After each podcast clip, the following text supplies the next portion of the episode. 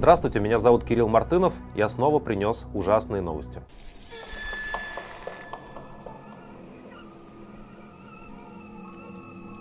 Вчера в пятницу наш любимый Минюст э, очередную порцию людей признал иноагентами. Э, ну, здесь политолог Аббас Галямов, который, мне кажется, в течение последнего года очень широко известным стал. Политик Дмитрий Гудков, тоже всем прекрасно известный. ЛГБТ-активистка Александра Казанцева, не путать с Асей Казанцевой.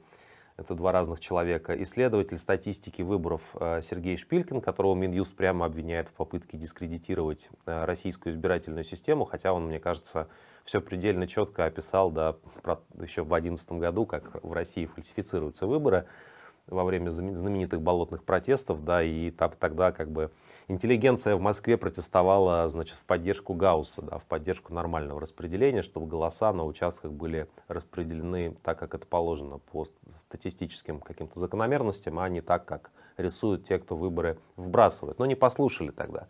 И еще несколько человек, вот еще из важных, из наших друзей, это Анна Ривина, создательница фонда «Насилию нет». Сам фонд «Насилию нет» давно иноагент, а Анна Ривина, вот какой-то недосмотр, а, стала иноагентом.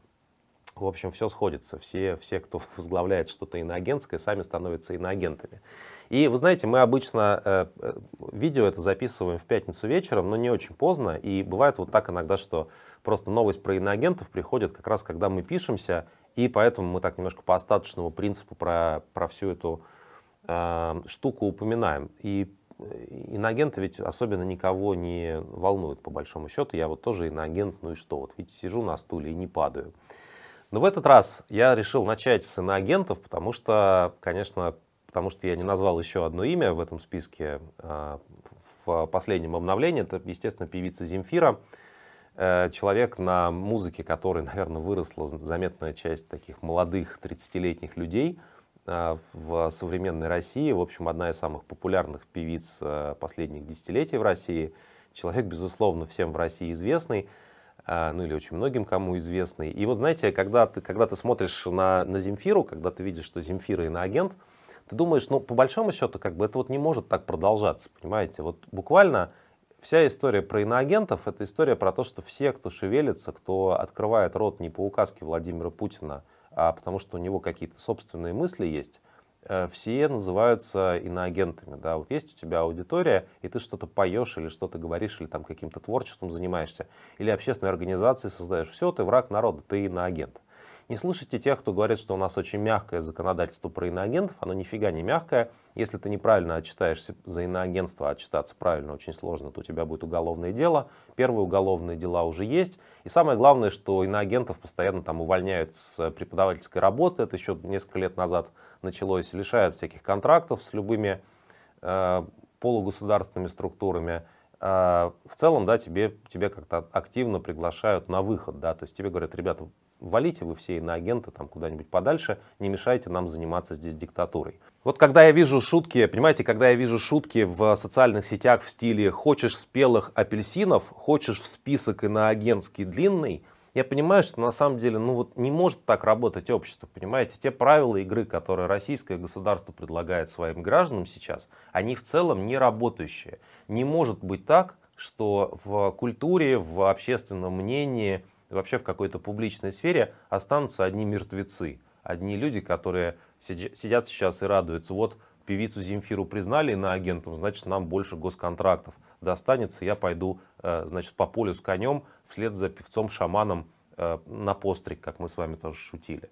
Культура так в принципе не работает. Будет у нас свой собственный андеграунд, будет иммигрантская культура, а вот как, как сложить это общество из этих безумных запретов и просто попытки всем заткнуть рот, вопрос открыт. Мне кажется, ни черта не получится. Мне кажется, что э, все с такими иноагентами будет у Владимира Путина сыпаться.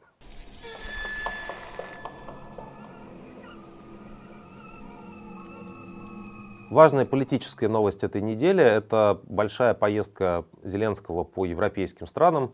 А, если вспомнить да, предысторию, то Зеленский никуда не выезжал в течение всей войны из Киева, находился постоянно в столице, ну, ездил, правда, по украинским городам, бывал на фронте.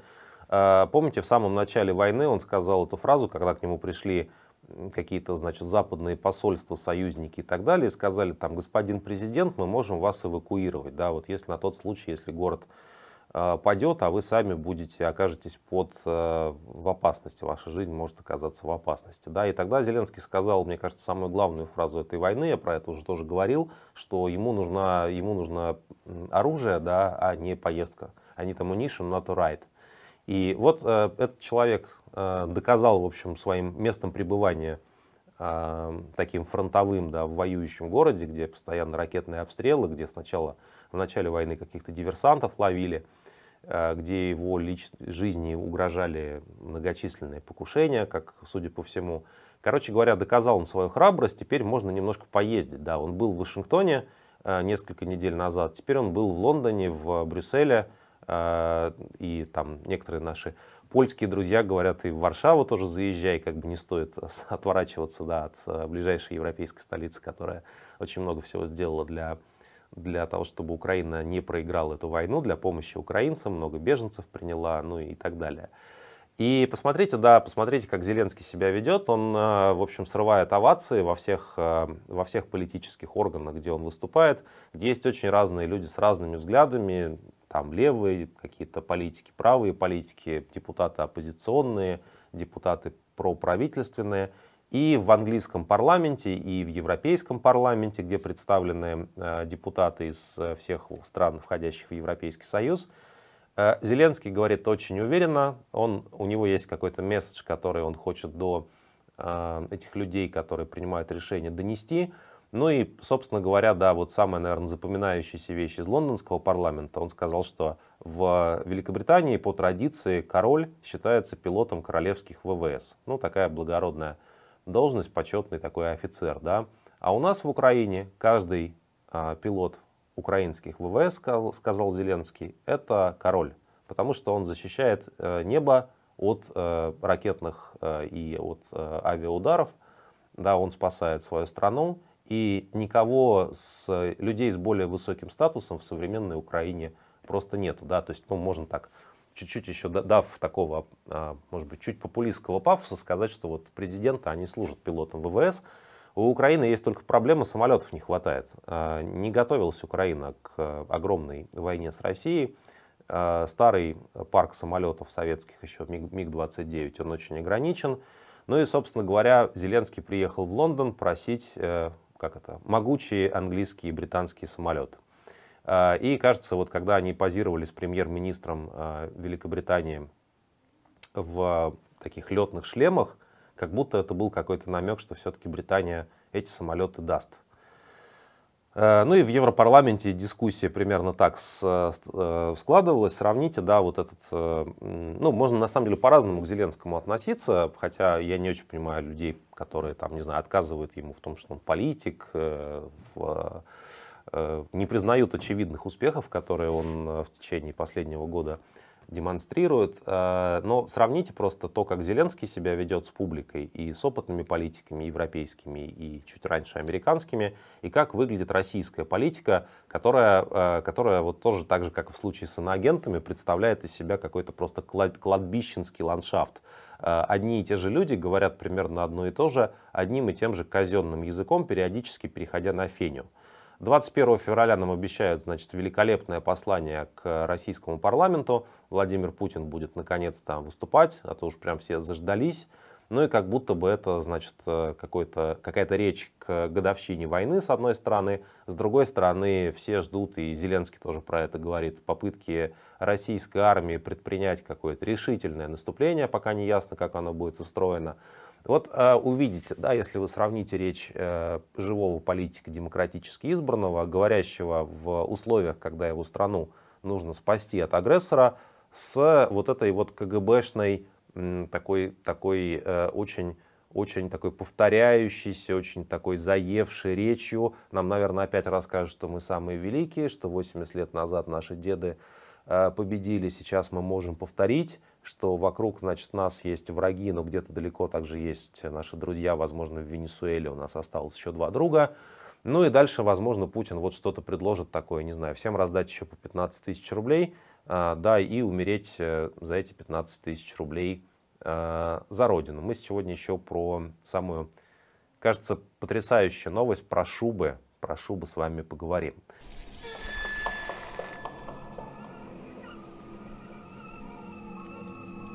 Рутинная, рутинная новость, совершенно страшно, я до сих пор не знаю. Вот, э, понимаете, можно вообще считать, что мы живем в таком сне в каком-то, да, в каком-то кошмаре, который просто повторяется. Ты никак не можешь из этого кошмара, как какой-то э, плохой видеоигры выбраться. Вот тебя замкнуло на каком-то уровне, и ты находишься на нем.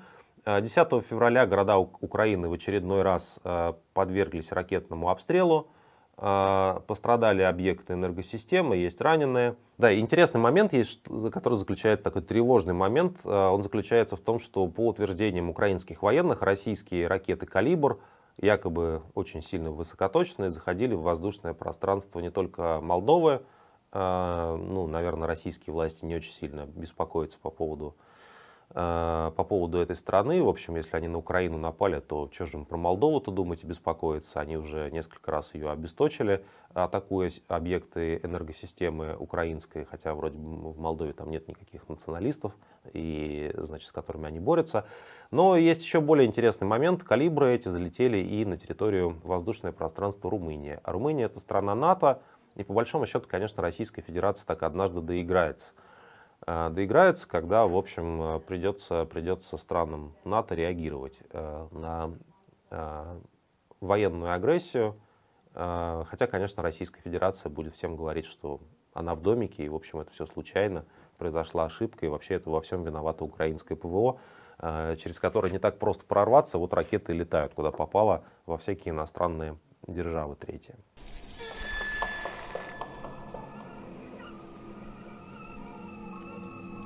Ну, такая, конечно, главная и трагическая новость, и человеческая новость этой недели – это чудовищное землетрясение э, на востоке, на юго-востоке Турции и э, на территории Сирии.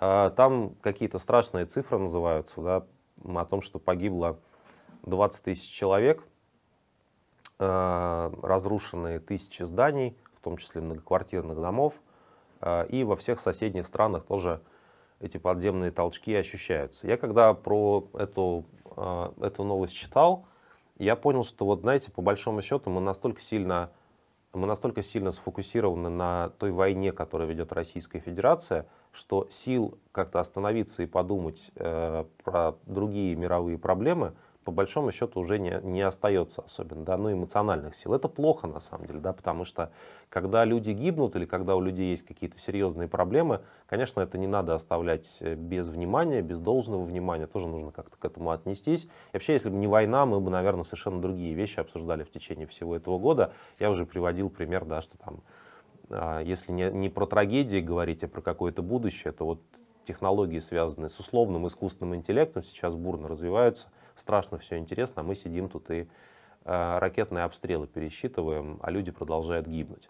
Ну так вот, я когда увидел эту новость про там, тысячи сначала погибших, это количество все время росло, э, я подумал, что, знаете, что вот Путин довольно долго старался стать главным злодеем, э, да, ну вот просто человеком, у которого там не только руки по локоть в крови, как говорится, но в принципе, который плавает в такой кровавой ванне и наслаждается собой.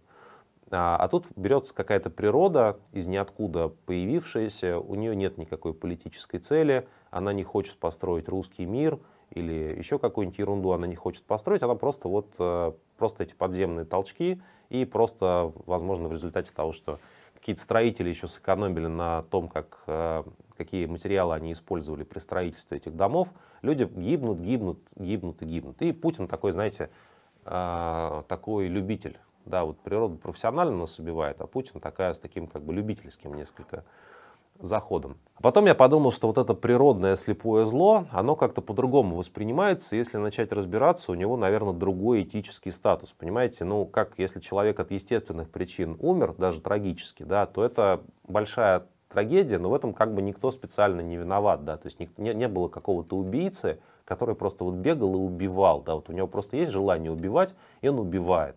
Да, там, не знаю, люди гибнут от болезни, например, и, ну, вот это плохо, надо с этим бороться, лекарства нужно придумывать, но злого умысла здесь нету, здесь нету как бы человеческой воли, а, которую можно, можно было бы просто, не знаю, как-то спеленать, посадить в какую-нибудь клетку в Гааге, да, и никто бы не погиб.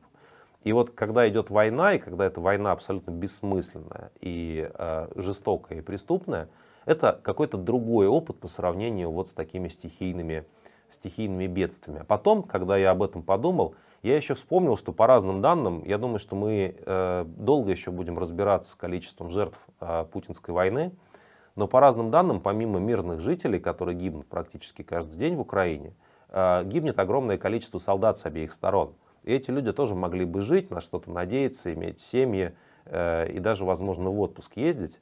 Да, но почему-то им было суждено умереть, потому что вот наш российский президент, ну, наверное, не наш все-таки российский президент, вот человек, который себя называет этим российским президентом, он просто решил, что этих людей нужно отправить, отправить на смерть. И вот это воплощенное в человеке зло, зло настойчивое, существующее годами, месяцами, отправляющее все новых и новых людей на, на эту гибель, делающих жертвами, это совершенно что-то другое. Да? Это не землетрясение даже, это не, не коронавирус. Это такое человеческое зло, которое, как мне кажется, любой нормальный более-менее человек с эмпатией, желающий как-то, в общем, ну, понимать мир, э, на, на такое зло есть естественная реакция дать этому злу по рукам. Да, чтобы это зло все-таки так не делало э, и сидело тихо по возможности. Ну и там дальше запускается, конечно, для, с точки зрения политического анализа, какого-то политической теории, запускается сложная дискуссия, а как мы вообще до такого зла добрались, как мы провалились в такое зло. Мы ведь с вами, ну я, по крайней мере, я могу про себя здесь говорить, я ведь всегда думал, что российская диктатура это вещь такая, как бы, ну, э, относительно комфортная, в том смысле, что она нарушает права людей, что она преследует своих оппонентов, но все это делает российская диктатура в основном для того, чтобы украсть денег как можно больше и построить как можно больше дворцов по типу того, что мы видели у Путина в Геленджике с аквадискотекой знаменитой. И вот как будто бы, да, ты можешь рядом с этим дворцом жить, вот у тебя будет какая-то там, не знаю, в, в соседнем там каком-нибудь городе какая-нибудь там, не знаю, какой-нибудь дешевый дом, какая-нибудь хижина, и ты живешь рядом с этой диктатурой и просто не смотришь на нее, и тебя она не трогает, и ты думаешь, вот, господи, политика грязное дело, там эти все воры, сколько можно, а у меня здесь своя обычная жизнь.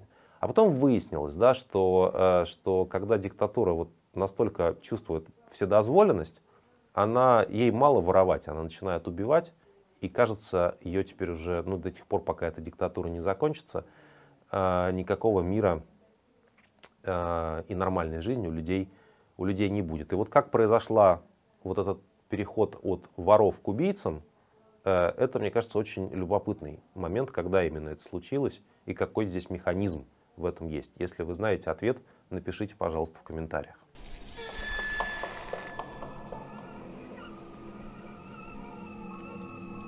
Ну, замечательная, замечательная новость. Вот у нас ред, редко бывает э, как, какое-то такое веселье, да, прям в основной части, не, не в части культуры и трэш. Группа журналистов-расследователей, представляющих разные издания, наших коллег, э, а, также, а также немецкого издания Süddeutsche Zeitung, э, получили доступ к хакерским материалам, связанным с тем, как работает Роскомнадзор. В частности, они получили к данным так называемого главного радиочастотного центра с страшной аббревиатурой ГРЧС. Вот, значит, э, функция этого главного радиочастотного э, центра заключается в том, чтобы собирать информацию о физических и юридических лицах для последующего включения в списки иноагентов. Э, значит, а также, а также вообще эта организация, она, это подразделение Роскомнадзора или дочерняя компания – например, собирает в интернете негативные сообщения о Путине и на их основе составляет отчеты, которые затем отправляет силовикам и администрации президента. Ну, то есть это такое как бы сердце цифровой цензуры. А, и э, да, значит, вот представьте себе, у людей работа, они, они мониторят, они делают какие-то автомати автоматизированные системы, они мониторят СМИ, телеграм-каналы, вот, значит, ищут оскорбительные картинки и мемы. И моя любимая здесь публикация, конечно, это, это большой список, опубликованный э, нашими коллегами из э, издания «Медиазона», э, в котором описывается, как вот, этот, вот это подразделение Роскомнадзора какие именно слова они считают триггерами, если эти слова упоминаются с именем, конечно, нашего светлоликого российского президента. Ну и вы знаете, как-то даже есть какая-то гордость за русский язык. Вот, э, да, значит, э, вот, например, смотрите, официальный документ цитируется. Изображение президента совместно с текстом, высказываниями, содержащими нецензурную брань, бранные слова, обращенные к нему. дальше цитаты. Я, я все не смогу э, процитировать, но что есть, да, вот первые пару строчек. Гондурас, идиот, тупорылый ублюдок, падла, сука, тварь, мразь, выродок, отродье гнида, подонок, погонь, бздун, говно, гнида, задрот, идиот, лох, мудак, мусор, коррупция, санкции, царь КГБ, бандит, денег нет, следите за порядком, не понял. Э, дворец, не льсти, лысый, архипиздрит, басран, бздение, бздеть, бздех, бздунь, я, я не понял. Ну и так далее, да, там, в принципе, по алфавиту просто все идет. А, богатый русский язык, извините, я сейчас зачитывал официальный документ, тут, тут из песни как бы слов не, Э, не выкинешь, вот поэтому и слова такие. Э, очень длинный список. И представьте себе, да, вот мне, мне нравится эта история, что действительно у нас есть какие-то умные государственные нейросети, по всей видимости, которые автоматические системы, по крайней мере, которые, значит, вот это все, все вот это вот э, изучают и защищают Владимира Путина от того, чтобы его э, называли всеми этими замечательными словами на любую букву алфавита. Э, люди делом заняты, э, конечно, не может не восхищать.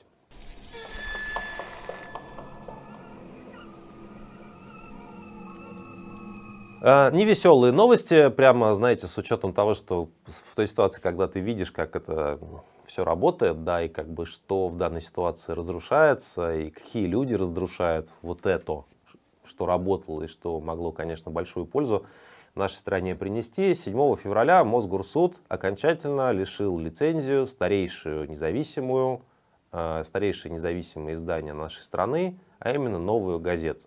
Я работал в «Новой газете», по меркам «Новой газеты» не очень долго, с 2014 года, получается, по 22 да, ну и, в общем, много всего видел. Там, знаете, когда ты приходишь на на совещание, на обычный просто разговор о том, не знаю, какие тексты ты как редактор заказываешь, какие сейчас есть сюжеты, и над тобой висит в этом зале для совещания новой газеты, висят шесть портретов убитых людей, которые, которых убили за то, что они хотели, не знаю, свободно мыслить, действовать. И, там, конечно, там выделяется портрет Политковской отдельно, как самого известного нашего журналиста. Ну, как-то вот тебе кажется, что раз эти люди погибли за свое дело, то в этом, наверное, есть какая-то ценность, да, это дело нужно продолжать. Вот суд, Мосгорсуд э, закатал все это в асфальт, 15 судов примерно было у коллег. А в Москве я в апреле написал заявление об увольнении из новой газеты, потому что мне нужно было создавать новую газету «Европа» вместе с моими коллегами. Вот мы теперь работаем без цензуры, а там в Москве да, продолжаются какие-то вот свирепые свирепые э, расправы. Поводом для расправы стала какая-то ерунда, потому что, значит, что-то там, обновленную версию устава новая газета не предоставила. Какие-то, значит, изменения внесла еще в 2006 году в свои выходные данные, которые не были отрегулированы. Э, ну, то есть абсолютно такая техническая придирка. И мне кажется, по этому поводу очень хорошо высказался Дмитрий Муратов, который сказал, да, вот э, послушайте сами, и что это такое? Это абсолютное недоверие к своему народу. Вы, сука, народ, воевать и умирать ты имеешь право, а читать то, что ты хочешь, ты не можешь. И суд встает на охрану вот этого вот полного неверия людям, полного недоверия. Не они не могут читать, эти люди Солженицына, они не могут читать новую газету, смотреть дождь. Это что за позор? У нас VPN стал главным медиа в Российской Федерации. Понятная идея, как, как кого-то убивать, так народ, э, народ к этому готов. Давайте отправим народ на убой. А вот как э, людям самим выбирать, что им читать и слушать, Тут нет, извините, тут Роскомнадзор, цензура и Мосгорсуд, они вместе, взявшись за руки, должны людей лишить доступа к информации, потому что к свободной прессе наш народ, по версии российских властей, не готов. Но я, конечно, думаю, что, знаете, что история новой газеты так на этом не закончится. Вот есть у меня какая-то такая интуиция. Увидим, что будет дальше.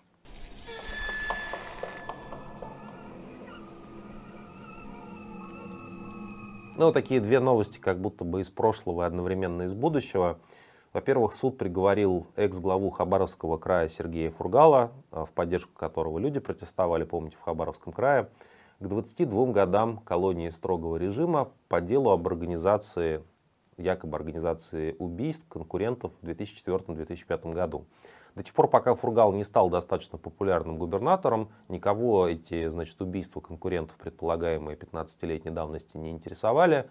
Но сейчас вот Фургал получил самый большой срок в истории э, всех российских глав регионов. То есть 22 года, к 22 годам у нас еще ни один губернатор в России не приговаривался. Это самые, самые большие цифры. Ну и понятно, выглядит это вне зависимости от того, что там было в 2004 году, все равно это выглядит как такая просто политическая расправа, это всем понятно.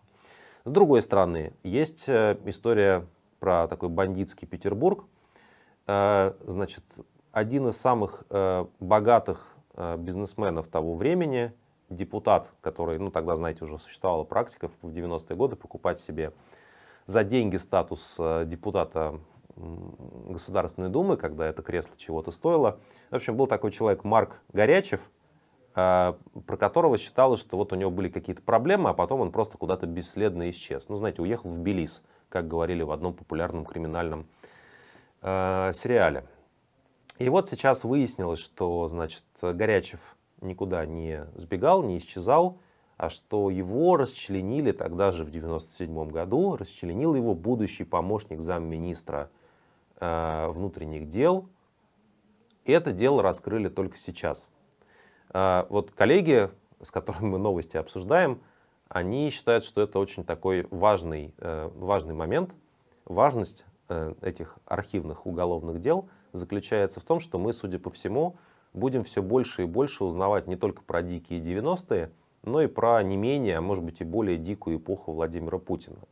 И особенно, знаете, когда речь идет про расследование военных преступлений и чеченских военных преступлений в Чечне, да, и в других войнах, которые Российская Федерация вела, и, конечно, как апофеоз военных преступлений, которые были совершены российской армией в ходе э, агрессии против Украины, я думаю, что нам еще на многие годы и десятилетия вперед хватит, хватит вот таких историй, да, про то, как, э, какие грязные дела э, творились за фасадом такой путинской пропаганды. А, в общем, пристегнитесь, да, если доживем, что называется, то через 5 лет, через 10 лет, через 15 мы очень много с вами узнаем о том, а, как была устроена та Россия, которой правил Владимир Путин.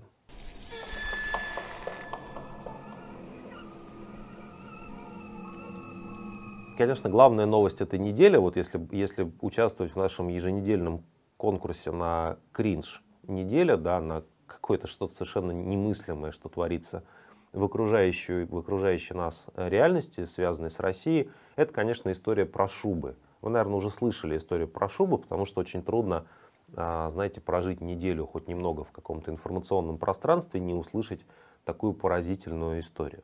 Значит, вначале, да, все началось, ну, вообще, это такая трагедия из двух актов с элементами, конечно, какого-то кровавого фарса. А, неким вдовам, погибшим в солдат, погибших в ДНР, в так называемом, решили какие-то добрые люди э, подарить шубы. Мы сегодня получили неожиданно такую помощь. Э, очень благодарны вам. Здесь собрались семьи погибших военнослужащих. Ну, правда, спасибо большое от, от чистого сердца вам. Юлии. Спасибо. Большое спасибо. Ну, идея была в том, что вот посмотрите, мы своих не бросаем, всех мужиков переубивали уже, но вот женщины остались. И что же нужно женщине, когда у нее помер, когда ее э, муж убит на войне, неизвестно за что. Такой женщине нужна шуба. Э, шуба нужна для того, чтобы, ну не знаю, не мерзнуть зимой, попозировать с ней, вообще как бы видеть, ощутить, что о тебе таким образом позаботились. И вот сначала, значит, они всем показали эти шубы, э, вдовы позировали с этими шубами, все хорошо. Э, вот, а, значит, а после этого одна из э, счастливых обладательниц шуб и по совместительству вдова заявила о том, что шубы у них отняли. И сказали, после того, как все снялись с счастливой улыбкой или с не очень счастливой, э, что на самом деле произошла просто техническая ошибка, и шубы предназначались другим людям. Извините, мы вот вам э, выдали, чтобы значит, вы сфотографировались, а после этого верните все, все обратно. Э, тут даже трудно какой-то, знаете, вывод сделать хитроумный. Это история про подлость. Вообще и шубы-то, в общем, в обмен на людей не очень, да, идея. Я бы, не знаю, ну вот вы бы взяли шубу в обмен на вашего убитого родственника. Ну, не знаю, шуба вообще вещь, конечно, хорошая, да, может в хозяйстве пригодится, как и какая-нибудь белая лада пресловутая, но как-то все равно не очень. Но потом к тебе еще приходят и говорят, верни назад. Верни назад, да, мы жизнь а, твоего мужа забрали, а шуба была технической ошибкой.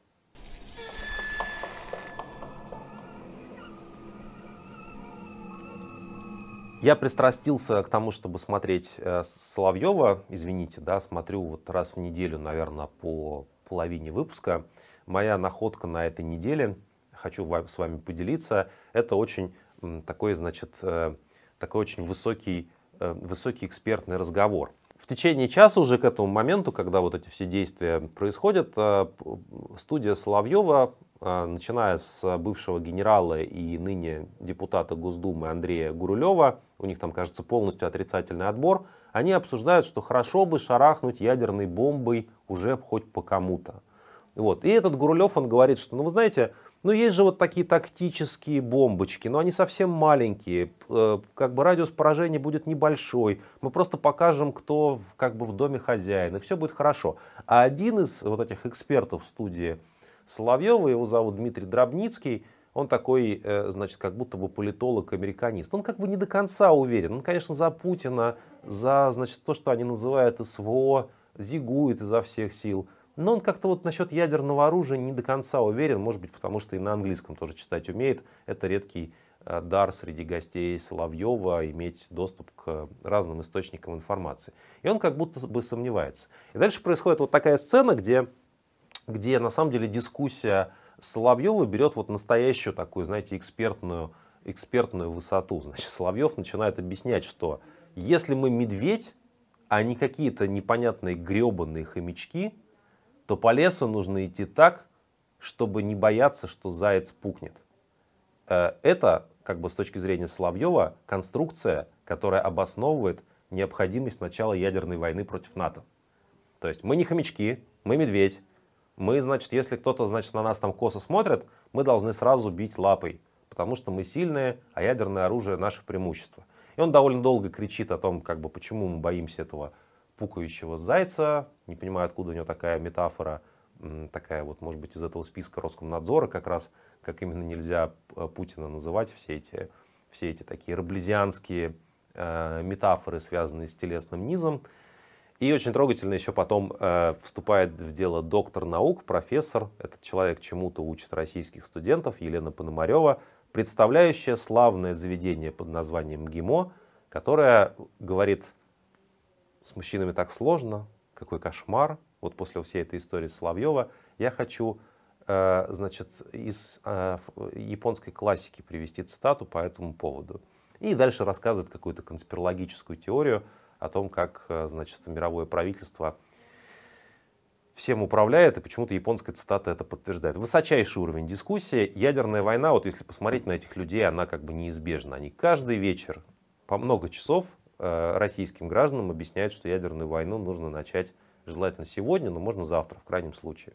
Такая вот у людей повестка, такой уровень Э, понимания реальности. Зачем мы столько лет тратили на это деньги?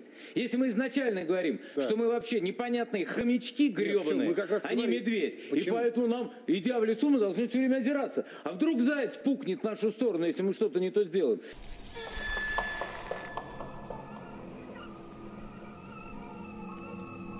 Новости культуры, они будут сегодня короткими, э, но поучительными. Депутат Госдумы по фамилии Занко предложила с помощью нейросети удалить Барбару Брыльску из классического советского фильма э, Рязанова «Ирония судьбы», которую многие десятилетия, как вы знаете, на Новый год весь наш народ смотрел. Ну, э, Брыльска провинилась, провинилась в том, что да, она поддержала Ахиджакову, другую известную актрису, которая тоже, в общем, в «Иронии судьбы» снималась. Э, Ахиджакова уже убрали из «Современника», а Брыльска, она, она значит, польского происхождения актриса, не в восторге она, видимо, от войны, и сказала, сказала Брыльска, родина такая родина, ее недостойна, то есть Хиджакову, конечно, ей нужно уезжать. И вот, по мнению депутата Госдумы, актрису теперь нужно убрать из фильма, стереть ее нейросетями. Смотрите, как креативно, современно. Э, товарищу Сталину такие методы цензуры и не снились. Они так только из энциклопедии кого-то ретушировали, вырезали. А теперь целые роботы будут этим заниматься. Э, здорово, что Российская Федерация нашла какое-то применение современным технологиям э, искусственного интеллекта. Наша страна подарила ей славу и почет, но мы также можем легко истереть эту актрису из «Иронии судьбы». Я вообще считаю, что всех, кто там остался в живых, всех, в принципе, можно постепенно стереть из, э, из «Иронии судьбы», заменить на каких-нибудь патриотических э, актеров Прилепина, Машкова, возможно, Безрукова. Другие актеры нам не нужны. И вообще нам, в принципе, по большому счету, знаете, при помощи нейросетей можно и всех людей стереть, кто не совсем согласен с Владимиром Путиным. Это, мне кажется, следующий шаг по развитию российской инновационной экономики на период до 2025 года. Будем наблюдать за этим, как говорил кто-то из уже известных, уже известных людей.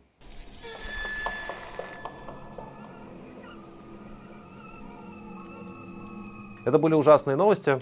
До встречи на следующей неделе. А если вам что-то понравилось из сказанного, то подпишитесь на канал и лайк поставьте. Это правда важно для нашей работы. Так работает YouTube. Пока.